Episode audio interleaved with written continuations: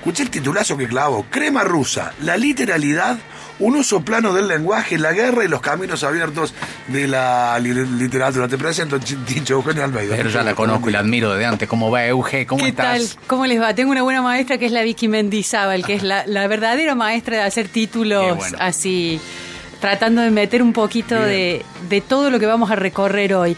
Los oía más temprano eh, charlar entre ustedes y especialmente a, a, Tincho y Amelia hablar de algunos actos de cancelación en uh -huh. torno a figuras rusas, ¿sí? Directores de, de, orquesta, se habla del cine, bueno, también el mundo del deporte, oía más temprano. Y acá sorprendió esta noticia que hemos agarrado un poco a la chacota, que es la decisión de alguien que estaba en una heladería de la ciudad de Córdoba de poner un cartel diciendo que dejaba de vender crema rusa eh, y se entendía que era un posicionamiento en relación a la guerra. Una guerra que nos tiene a todos muy nerviosos, no hace falta explicar eh, hasta qué punto está poniendo el, el, mapa internacional al borde de ese cuco que atravesó eh, todo el siglo XX de la Tercera Guerra Mundial, una guerra tan grande eh, y donde aparecen además construcciones lingüísticas muy raras. Por ejemplo, Putin habló hace poquito de fuerzas nucleares de disuasión, lo cual es una contradicción. Si es nuclear, no disuade, no queda nadie no, a quien disuadir. Entonces, bueno, es interesante pensar en estas cosas, qué está pasando con el lenguaje. Y yo me preguntaba con este buen señor que seguramente lo ha hecho con la mejor intención, se habrá visto inquieto, angustiado, estamos viendo imágenes realmente terribles. La guerra es siempre horrible, digo, eh, para el análisis político internacional ya está Mariano Sarabia, yo digo, de, ciudadana a pie, es siempre horrible, es innecesaria, tiene que haber otros caminos. Eh, y claramente esto es un gigante contra un mosquito, ¿sí? está un poco cantado qué es lo que puede pasar y eso es lo que lo que genera temor, quiénes se van a sumar, quiénes ya se están sumando. Pero aparecen estos que se suman desde otro lado, como este señor en la heladería. Lo que yo me preguntaba es, más allá de si lo tomamos en chiste, hay gente a la que le pareció muy bien, digamos, cada uno tendrá su reacción, es que nos pasa que estamos usando el lenguaje de la manera más chata posible y que eh, así como, como Virdigón, que además es una presencia que celebro, me pone re feliz que se sume al equipo, así como Virdigón hablaba de, bueno, estos no son monstruos, sino que tienen que ver con quienes reaccionan a esta cultura de la violación, hay algunas cosas que nos tenemos que preguntar de qué manera nosotros estamos colaborando para crear escenarios y después darnos vuelta y desconocer cómo la sociedad genera ciertas cosas. Digo, no voy a entrar en el tema de la violación porque es tan grave y tan horrible lo que, lo que ha pasado, eh, pero vuelvo al tema de las palabras. Virdigón decía, no hablemos de manada, vos lo, lo, lo, lo hiciste muy bien, todo el mundo está hablando de manada, no, es un grupo de varones. Y a mí me desvive eso, ver cómo usamos el lenguaje. ¿Qué pensó este señor? Imaginemos, no lo conocemos, vamos a hacer interpretación brutal, eh, pero quizás él pensó que con ese gesto él sentaba posición eh, ante el mundo, ante su mundo, sus clientes, su barrio que es un poco lo que hacemos todos nosotros cuando participamos en las redes sociales y nos pronunciamos sobre todo como si nuestra opinión fuera muy importante, pero lo, lo interesante aquí es cuál es el movimiento. ¿Hay alguna relación entre no comer crema rusa y la guerra? No, no hay ninguna relación. Pero hay un uso absolutamente literal del lenguaje. Claro, porque, hay, porque si hay una conexión, todo el mundo lo entiende, ¿no? Lo entiende de la manera en que entendemos un chiste, ¿sí? Sí, sí, sí, de la manera como decís vos, que no es, no, no, va, no va a cambiar nada del escenario ruso, ni siquiera de los rusos y los ucranianos que pueden vivir en Córdoba. Pero hay una relación directa, ¿no? Decir, che, este heladería no, no vende crema rusa con lo que está pasando en Ucrania. Hay una relación directa en la comprensión y al, al mismo tiempo hay una sensación de que uno está haciendo algo que en realidad es lo que decís vos, no va a cambiar en nada que comamos o no. ¿Qué hay de ruso en la crema rusa? ¿Y qué hay de ruso en esta guerra? ¿A qué llamamos ruso? ¿A qué llamamos eh, cada una de las nacionalidades? Además, en un territorio en el que todo se mezcla. Si nosotros ahora se ha empezado una gran discusión en torno a cuáles son los escritores rusos que en realidad son ucranianos. Y es un despiole. Ah, mira vos. Porque está el, el imperio ruso, después está... Esa zona es tan compleja para quienes no nos dedicamos a, a, la historia y a la política que uno va quedando desconcertado, entonces están diciendo, bueno, Gogol es ucraniano, perfecto. También Joseph Conrad, que en realidad... Eh, uno lo tiene como polaco, escribe, sí. escribe en inglés. Hay toda una reconstrucción como si hubiera algo que sea puramente ruso, como si hubiera algo que sea puramente ucrania, ucraniano. Digo, más allá de la condena explícita a, la locura que está pasando en ese territorio, yo pensaba, ¿qué es lo que nos pasa con el lenguaje que estamos ahí en la chatura y con estos gestos de cancelación como los que nombraba Tincho? Pero también esta mañana me encontré con una noticia, la Universidad de Bicocca, que es una, ciudad, una universidad de Milán, quiso prohibir un curso especial que se iba a dar gratuito sobre Fyodor Dostoyevsky. ¿Por qué? Por ruso. Entonces ahí es cuando uno tiene que parar y decir, bueno, no estamos actuando en realidad de la peor manera en, en, un escenario de guerra o en un escenario de paz, que es con grandes estereotipos en blanco y en negro y envolviendo en esto de la nacionalidad toda la complejidad que hay allí. Bueno, después la universidad obviamente tuvo que dar marcha atrás porque se armó un despiole tremendo en Italia diciendo no necesitamos esto, cancelar la cultura.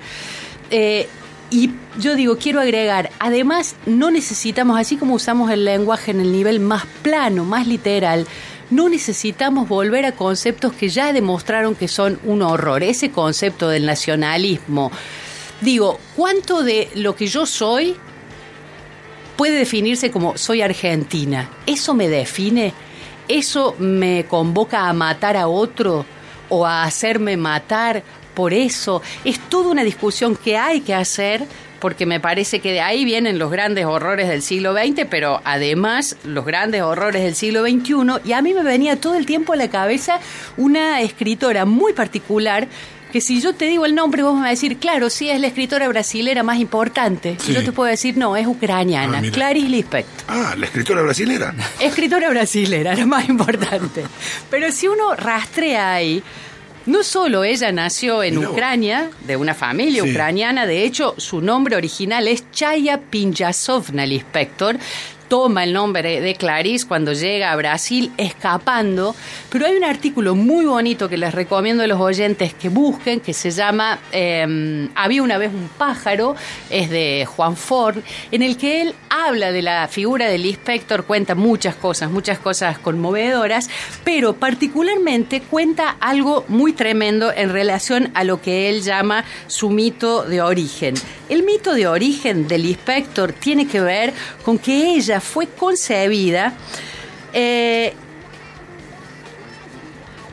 tratando de salvar la vida de la madre, podríamos decir para decirlo rápidamente. La madre tenía sífilis, uh -huh. en esa época se creía que un embarazo podía ah, ser una especie de terapia eh, para aquellas mujeres enfermas, pero el tema es cómo se contagió sífilis la mamá de uh -huh. En esa época era mortal, ¿no? Digo, no había antibióticos. No sí, había sí, no había nada y de hecho la, la mamá muere cuando ella tenía uh -huh. nueve años, pero lo loco de la pregunta es que ella vino a curarla a la madre, ¿no? Esos nacimientos que ya están tan marcados y no la salvó. De hecho, la mamá murió. Claro. Ella dice que ella no se lo va a perdonar nunca, pero el detalle, cómo se contagió sífilis la mamá de la mejor escritora brasilera que en realidad es ucraniana, porque la habían violado en grupo soldados rusos cuando entraron en Ucrania después del batifondo que hubo en relación a la guerra civil.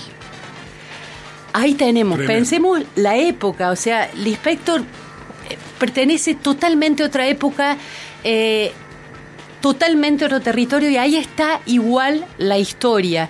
Y la historia de personalidades que ya no podemos definir en base a la nacionalidad, eh, porque ese también es el uso más plano y más básico del lenguaje. ¿Qué nos está pasando con las palabras y qué nos están pasando con estas cancelaciones estúpidas cuando en realidad lo que deberíamos hacer es votar gobiernos que no participen de movimientos así, los condenen, los limiten, votar gobiernos que hagan leyes que, que impidan que haya seis tipos que consideren que pueden violar a una mujer eh, mientras uno toca la guitarra fuera del auto.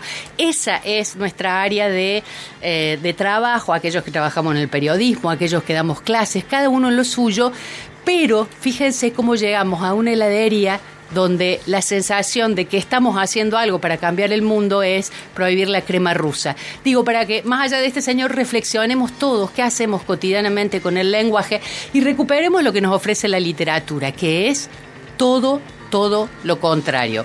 Eh, la posibilidad de imaginar mundos diferentes. Ahí me parece que es lo que más nos puede dar la literatura, pensar cosas diferentes. Muy bueno, Almeida, ¿eh? cómo conectó la crema rusa con...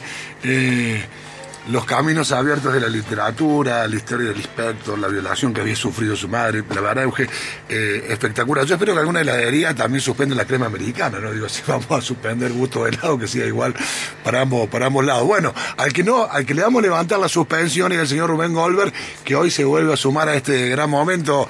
Rubén, querido, ¿cómo va? Buen día. ¿Cómo les va? Buen día para todos ahí. ¿eh?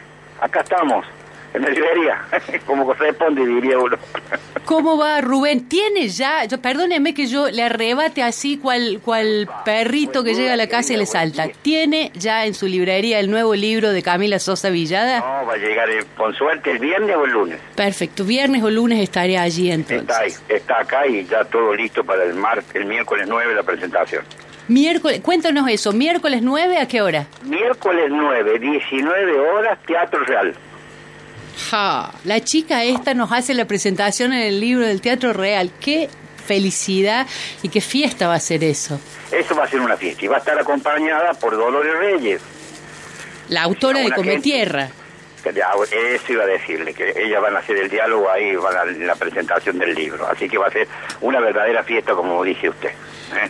Una fiesta del libro, una fiesta del libro. Ya que, ya que Eugenia lo arrebató con un libro, yo lo arrebato con otro. ¿Está el, libro nuevo de Guillermo Martínez? Bueno, ahí, ahí acaban de llegar unos envíos que no, no están abiertos los paquetes. Voy a saberlo la tarde. ¿Cómo gustaría ir a abrir, paquetes a su, librería? Claro, ¿cómo hace Rubén? Tiene paquete cerrado, está hablando con nosotros. Yo en su lugar cuelgo, agarro el cáter y me voy a abrir las cajas. No, no, porque yo sé que estoy convencido que ahí no está. Ah, bueno. Ese paquete puede ser que llegue mañana o pasado, porque no corresponde a este editorial. ¿eh? Bien, buenísimo. Quiero saber qué viene ahí, porque hay una novedad de que es de otro grupo de Grupo Sudamericana que vienen como 70 novedades y quiero ver quiero que hay. Todavía no puedo. Acaban, mientras ustedes llamaban, entraban los paquetes. Bien, es que estamos trabajando Normalmente hago eso yo, ¿eh? Y tengo problemas con su amigo, el de pelo largo, porque me retan porque abro los paquetes para ver qué hay. Humillación capilar, qué maestro, ¿no? Rubén dijo 70 novedades en las cajas. Sí, ahí va a haber novedades sudamericanas, pero te soy honesto, Eugenia, no sé qué es lo que viene, ¿viste? No sé qué es lo que viene. Eso voy a saber porque este fin de semana no me ocupé mucho, te digo, hice un un alto en la lectura y entonces no, no estuve viendo las novedades, lo voy a ver ahora, ahora al mediodía, voy a ponerme a ver todas las novedades que van a llegar. Bueno, ¿se, nota ahí en, su zona de influencia que comenzaron las clases? ¿Hay más movimiento o no? Ah, se ve, se ve que hay sí. ha habido movimiento, porque eso produce un movimiento en las librerías de colegio siempre, no solamente en los textos, sino también en la papelería, sobre todo, ¿no? Pero, pero hay un movimiento, se nota, yo me doy cuenta, porque la gente que pregunta por libros de literatura, que son libros para colegio, que normalmente algunos tenemos, pero otros no, ¿viste? Pero bueno pero se, se nota un movimiento, se, se nota, se nota. Bien, bien. En la calle mismo se notó hoy, no sé si, bueno, usted... Yo llevo chicos a la escuela todavía, así que sí, yo lo noté. Lo noté porque me tengo que levantar había, bastante. Había mucho tráfico, había mucho tráfico. Había más que lo habitual, había más que lo habitual. Eh, bueno. Vio que de fútbol no hice ninguna... ¿Sabe por qué no voy a decir nada? Porque mi lema, mi lema es no al bullying. Vos sabés que es firme el chiste, muy lo que pasó la otra noche, porque te tenía que haber echado dos veces ese hombre. Dos veces. Primero cuando se dirigió a nuestra tribuna. Primero, ahí tienen que haber sido expulsados Sí. por agresión. Sí. Y segundo, el penal que no le cobran, no sé qué, qué pasó. Tampoco. Así que no quiero hablar de esos temas porque me pongo nervioso. No, yo tampoco, porque mi lema es no al bullying. Sí, por eso, tu lema es no hablar. Y mi lema es lema. Bueno, buenísimo, buenísimo. Eh, Rubén querido, Bueno, bueno, siempre, siempre una alegría que, que te sumes acá un ratito con, Sí. con la Euge. Vamos a, repetir, igual lo vamos a volver a decir, pero miércoles 9, 19 horas en el Teatro Real. Camila Sosa Villada con Dolores Reyes. Y presentación del libro que se llama, que son cuentos, Soy una tonta por quererte. ¿Y cuándo está el libro?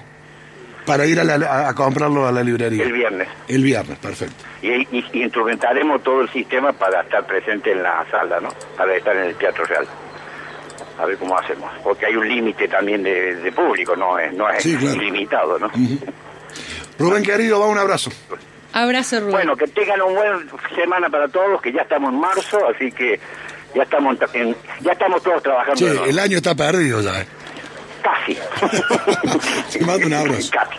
Un abrazo grande, gracias, cariños ahí. Bueno, Rubén Golbe para cerrar el momento con Lejos al Medio. Gracias como siempre, hasta la semana que viene. Nos vemos la semana que viene. Mira quién habla